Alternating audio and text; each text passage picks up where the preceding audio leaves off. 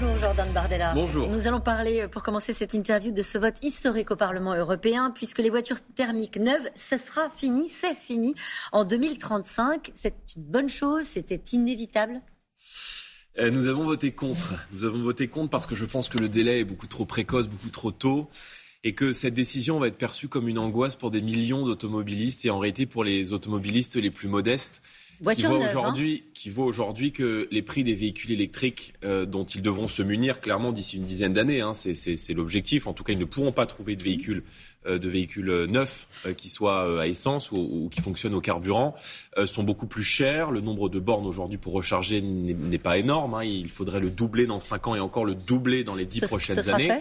C'est extrêmement ambitieux. Je ne sais pas si ce sera fait. Euh, ça ne vous aura pas échappé que nous ne sommes pas encore euh, aux responsabilités. En tout cas, nous avons voté contre parce que je pense que c'est beaucoup trop tôt et qu'on est là dans une écologie qui est euh, punitive, coercitive, alors qu'on devrait plutôt miser sur, sur l'innovation et sur l'accompagnement. Je disais, ce sera fait. L'installation de bornes, ça fait de bornes évidemment pour recharger des voitures électriques, ça fait aussi partie des mesures qui ont été votées. vous dites, il faudrait aller plus lentement. Ce serait quoi le bon calendrier je pense que je, je, je pense que c'est beaucoup trop tôt. Voilà, je pense que c'est 2035, c'est trop tôt. Donc quel est le bon calendrier Je pense que c'est beaucoup trop tôt, qu'il faudrait attendre encore un petit peu. En tout cas, avoir euh, des prix des véhicules électriques qui soient beaucoup moins importants, avoir des bornes en quantité beaucoup plus importante, et surtout, c'est une angoisse pour les Français. Les Français aujourd'hui n'arrivent plus à remplir leur voiture avec de l'essence parce que l'essence est devenue trop chère. Ils font face à une, une, une, une inflation des normes aujourd'hui dans les grandes villes où ils n'arrivent plus à se stationner, où ils n'arrivent plus à entrer. Donc je pense que c'est une angoisse supplémentaire. C'est pas une angoisse, à votre avis, le réchauffement réchauffement climatique aussi pour les Français Aussi, mais alors je vais vous répondre sur le réchauffement climatique. Le Haut Conseil pour le climat nous dit quoi? Il nous dit que la moitié de nos émissions de gaz à effet de serre vient de notre modèle économique et notamment de nos importations. Tant qu'on continuera, tant que l'Union européenne, et c'est l'hypocrisie que je dénonce, continuera de négocier des accords de libre-échange avec la Nouvelle-Zélande, avec la Chine, avec le Brésil, avec le Canada, eh bien on continuera de faire circuler des supertankers sur toute la planète. Et je vous rappelle que en termes de particules fines émises, un supertanker, il y en a 60 000 qui traversent la planète, c'est l'équivalent de tout le parc automobile français. Donc avant de faire payer comme d'habitude les automobilistes français, relocalisons les productions, faisons le patriotisme économique, développons euh, les circuits courts. Mais si vous voulez, c'est d'une hypocrisie totale que d'accompagner le grand déménagement du monde et en même temps de faire payer de manière coercitive une transition énergétique aux Français qui sont, je le rappelle, pardon, parmi les pays les plus propres au monde. La transition écologique, ça vous intéresse quand même? Oui, ça m'intéresse. Ah bon, alors un chiffre. Le coût de la transition écologique est estimé à 50 milliards d'euros par an. Cela nécessiterait d'investir jusqu'à presque 3 points de PIB en 2030. C'est un résumé des chiffres qui, sont, qui font vraiment euh, consensus chez les économistes. Euh, quand vous voyez ces chiffres, vous dites quoi? Ça, ça, Ce sera à l'État d'assumer le coût de ce choc que va représenter économiquement la transition écologique. Comment est-ce que vous les prenez, ces chiffres-là? Je me dis que euh, à partir du moment où la moitié de nos émissions de gaz à effet de serre est liée à nos importations, alors euh, la solution de l'écologie pour sauver la planète se trouve dans le localisme. Il faut détaxer la proximité. Il faut faire en sorte qu'on puisse se fournir aujourd'hui au plus près des lieux de consommation. Pour tout, pour tout, les produits. pour tout ce qu'on peut produire raisonnablement chez nous. On sait qu'il y a des filières qui sont parties, qu'ils seront très difficiles de raccompagner. Mais quand on voit par exemple que dans les cantines de nos enfants, on consomme des fruits et des légumes qui viennent du Chili, alors qu'il y a un agriculteur français sur deux qui vit avec moins de 300 euros par jour, eh bien je pense qu'on gagnerait à mettre en place cette grande loi de patriotisme économique qu'on défend, c'est-à-dire une priorité d'accès euh, aux TPE-PME dans la commande publique. Aujourd'hui, l'Union européenne nous interdit, interdit aux entreprises françaises d'aller se fournir directement, en tout cas des marchés publics, directement auprès des TPE. Donc quand vous entendez Bruno Le Maire qui dit pour l'aide alimentaire qui sera sans doute décrétée euh, à la rentrée pour euh, aider et accompagner les ménages français face à l'inflation, il dit qu'il faudra cibler sur les produits alimentaires français. Euh, il faut que ce dispositif d'aide profite aux producteurs français. Il a raison. Mais je suis d'accord sur le principe.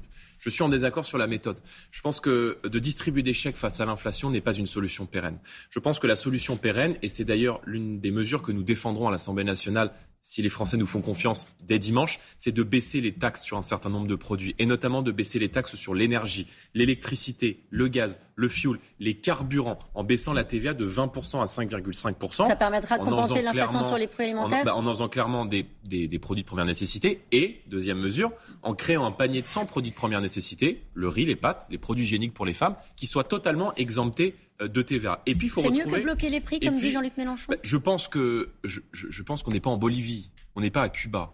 Donc on est dans une économie de marché. Et dans une économie de marché, les Français ont le droit de bénéficier des fruits de leur travail. Or, quand vous avez 60% de taxes sur les carburants, ils n'arrivent plus, les Français, à remplir la quasi-totalité du plein de leur voiture, à l'heure où le carburant a dépassé euh, la barre symbolique des 2 euros. Et juste un mot euh, sur l'écologie. La France est peut-être le pays le plus propre au monde. Nous sommes responsables d'à peine 1% des émissions de gaz à effet de serre mondial quand la Chine et les États-Unis réunis sont eux deux responsables de plus d'un tiers des émissions de gaz à effet de serre. Ben, je dis que euh, pendant que les autres polluent, mm. nous, on veut être les meilleurs élèves de la planète. Nous sommes parmi les plus propres de la planète. On a beaucoup d'efforts à faire et je pense que le premier des efforts qu'on a, c'est d'arrêter de donner à nos enfants des fruits et légumes dans les cantines qui viennent du bout du monde quand on pourrait se fournir en France. C'est pas un objectif quand on veut être responsabilité d'être le meilleur élève? Si, mais peut-être pas euh, de, de, Bien sûr que si, c'est un objectif, eh mais pas, pas d'hypocrisie. Pas d'hypocrisie.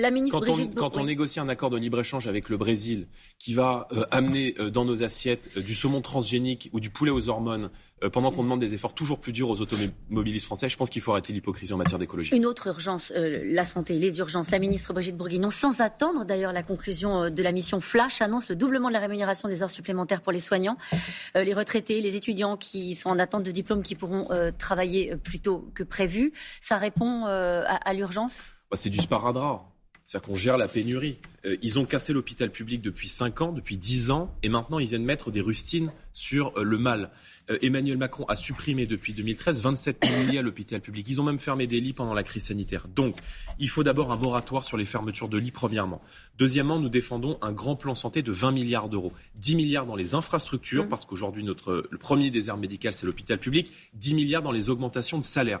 Permettez-moi de vous rappeler que euh, les soignants ont été maltraités depuis 5 ans et qu'ils sont aujourd'hui payés 10% de moins que la moyenne de l'OCDE. Donc, il faut les revaloriser et les mettre à la moyenne. Et puis, il faut rendre l'hôpital aux soignants. Aujourd'hui, c'est l'administration, ce sont les technocrates et la bureaucratie qui gèrent l'hôpital comme on gère une entreprise.